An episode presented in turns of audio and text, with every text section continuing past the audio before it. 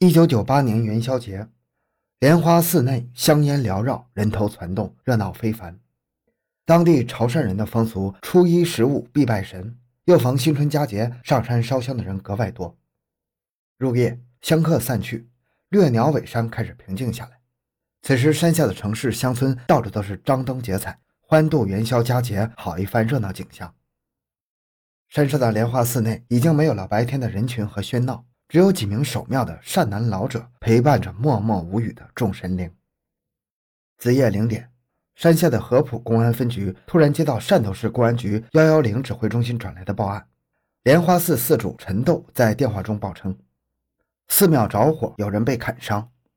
当晚值班的分局政委郑世昌接到报案，随即带领几名警察赶往莲花寺。汽车开到山下的时候，无法再前进。民警们跳下车，背着勘察仪器，大步的往山上走。山高路陡，天又黑，民警们一脚高一脚低的奔跑在山路上。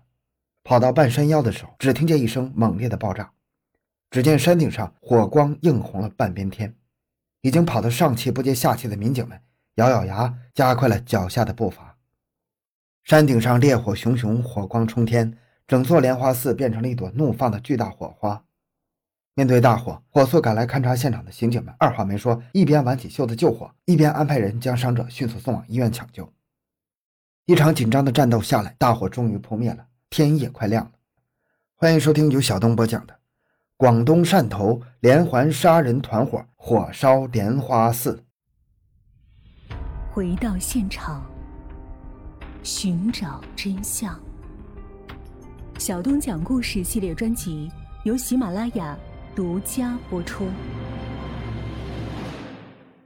汕头市合浦区有一座最高峰掠鸟尾山，山名很怪，顾名思义就是说这山很高，站在山上可以抓住天空飞过的鸟的尾巴。山名怪，山上的石头也怪，满山的巨石林立，奇峰陡峭，上山的路自是崎岖难行。相传山上有座百鸟归巢的墓，风水大师称。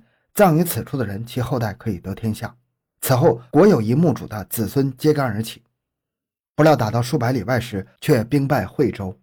传言百鸟中仅有一只鸟开了眼，如果另外九十九只鸟眼睛全开了，他的造反就可以成功，可杀进朝廷称帝。后来，百鸟归巢的墓被官府派人挖掉，破了风水。山上的九十九只鸟瞎了眼睛，无处归巢，掠鸟尾山自此趋于沉寂。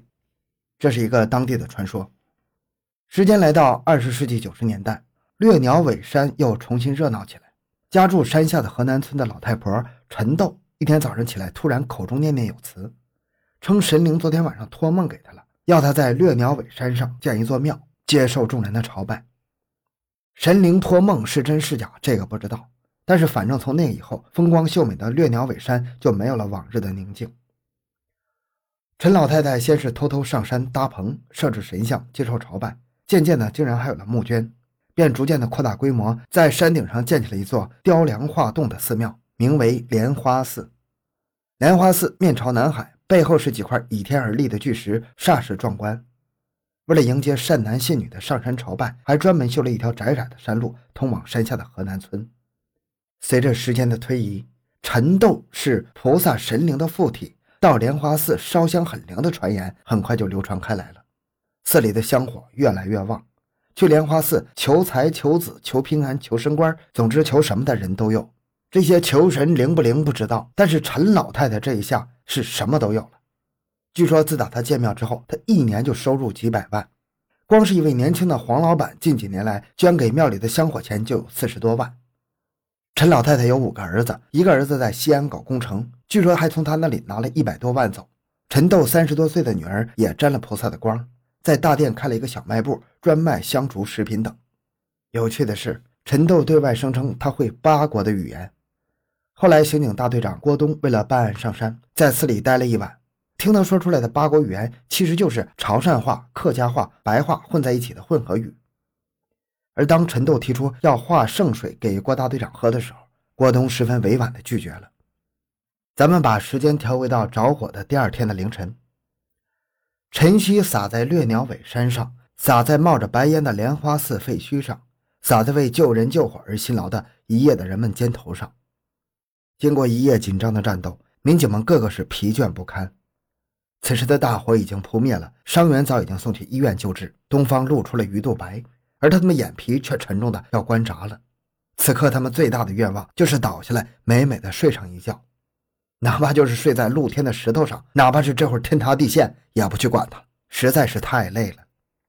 然而，这个愿望对他们来说是太奢侈了。大火是扑灭了。紧接着就得勘察现场、走访目击证人，正式进入侦查破案阶段。在这样的情况下，他们是不允许休息的。而这个时候，老天好像要存心的考验他们。很快又下起了大雨。天亮后，上山来现场协助勘查的汕头市公安局及合浦分局的刑警和技术员们，也一个个成了落汤鸡。市局、分局两级公安机关刑警兵分两路，一路冒着冬日的大雨，在寺庙残存的废墟上细细勘查、搜寻线索。另外一路向受害者及山下的村民走访调查。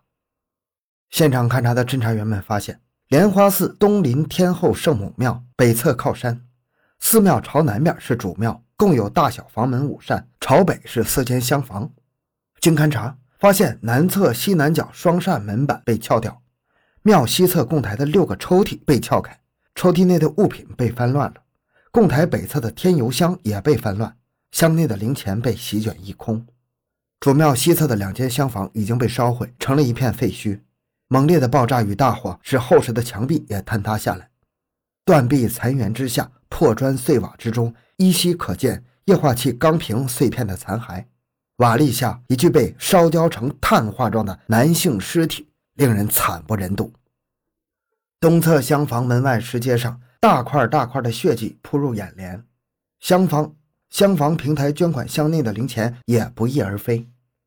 侦查员们在现场提取了五枚指纹、一个红塔山的香烟盒、一个长铁签、一根短撬棍和几条绳索。看来作案者是有备而来。莲花寺西侧石阶上，一座小小的工棚搭在一块光秃秃的巨石下，更加显得小而且无助。工棚内住的两位老人向民警讲述了元宵夜那狰狞的一幕。虽说一年一度的元宵佳节，莲花寺香火旺盛的不同寻常。可毕竟是山高路远，没等天黑，善男信女早已散去，只留下冷清清的一片庙宇和几位自愿在寺内帮忙干活守庙的老人陈顺、陈赞光、陈顺兴、陈开显陪伴着默默不语的众神灵。入夜，海风吹来，更觉山高水冷。大约十点左右，老人们关掉照明、抽水用的发电机后，就钻进了各自的被窝。约莫过了二十分钟。睡在寺外工棚的退休老工人陈顺兴还没进入工棚，忽然听到有人推开棚门，紧接着几束手电光就射了过来。不要说话！只见四五个男子手持着水管、菜刀、绳子等工具闯了进来。老人虽然是活到古稀之年，但是也没见过这种场面，吓懵了，哪还说得出什么话来？歹徒将两位老人捆绑起来，留下一个人看守，其余的就手持工具退出了工棚。很快便听到了外面的敲门声。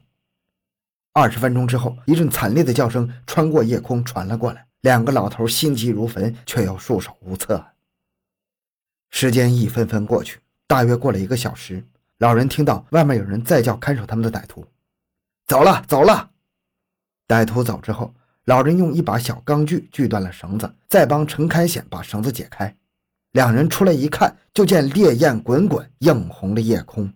莲花寺西侧的厢房，此时已经俨然成了一座大火炉。面对烈火，两位老人想救火也救不了，急得团团转。他们转到南边的庙门口时，只见住在厢房内的五十四岁的陈赞光头朝下趴在石阶上，满身是血。两位老人忙问他怎么了，陈赞光没来得及说什么，就晕了过去。两位老人把他抬到工棚，再也无力背他下山了，只好替他盖上被子，赶紧奔下山去向寺主陈斗报告。事后，陈赞光回忆起元宵夜的那场噩梦，依然是禁不住浑身直冒冷汗。那一晚，他与五十七岁的陈顺睡在厢房内，睡下没多久，就听见有人打门。他起来打开门之后，随口问了一句：“谁呀？”话音未落，冲进来三四名歹徒，对他低声吼了几句，叫他不要说话。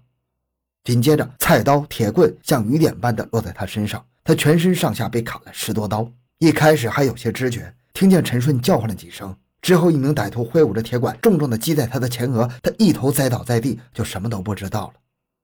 也不知过了多久，他从昏迷中醒了过来，只觉得浑身湿漉漉的，以为是血，就拼命的爬出了门外。